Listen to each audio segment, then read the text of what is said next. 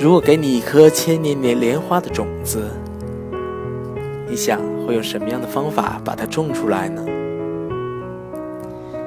今天我们一起来分享一个非常非常好听的故事，名字叫做《安的种子》。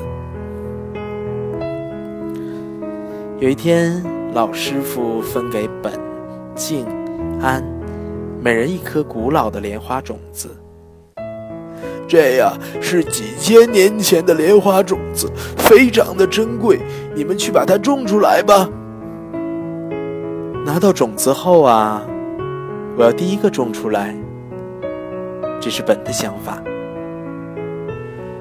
静的想法是，怎么样才能把种子种出来呢？可是安娜的想法却很简单，她在想。我现在有一颗种子了。本跑去寻找锄头，静啊想要挑出最好的花盆。安把种子装进小布袋里，挂在自己的胸前。本把种子埋在了雪地里。静呢，去查找种植莲花的书籍。安去集市为寺院买东西。等了很久呢，本的种子啊也没有发芽。等不到种子发芽的本，愤怒地刨开了地，摔断了锄头，不再干了。我一定会种出千年莲花来。静想，雪这时候下大了，我先去把庙门外的雪地扫一下吧。安的想法是这样的。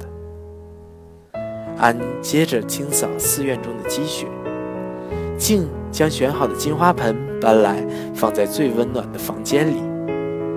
静用了最名贵的药水和花土，小心地种上了种子。安和以前一样做着斋饭，静的种子发芽了，静把它当成宝贝，用金罩子罩住它。清晨，安又早早的去挑水了。静的小幼芽呢，因为得不到阳光和氧气，没过几天就枯死了。晚课后，安像往常一样去散步。春天来了，在池塘的一角，安种下了种子。不久，种子发芽了，安欣喜地看着眼前的绿叶。盛夏的清晨，在温暖的阳光下，古老的千年莲花轻轻地盛开了。这就是我要分享给你们的安的种子的故事。我们想想，在这急功近利的社会中呢，安的那份平和的心情，宛如一潭清澈平静的水，是多么的难得啊！一天天长大的孩子啊，你总有总有一天会得到千年莲花的种子，会为了各种珍贵的东西日以继夜、马不停蹄。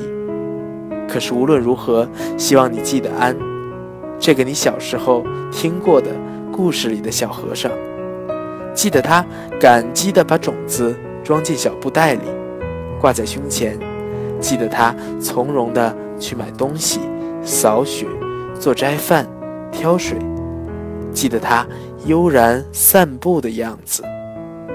他告诉你要怀着希望，有所追求，但一定要淡定、顺其自然，同时享受生活的过程，享受那些平凡琐碎的小事，享受等待。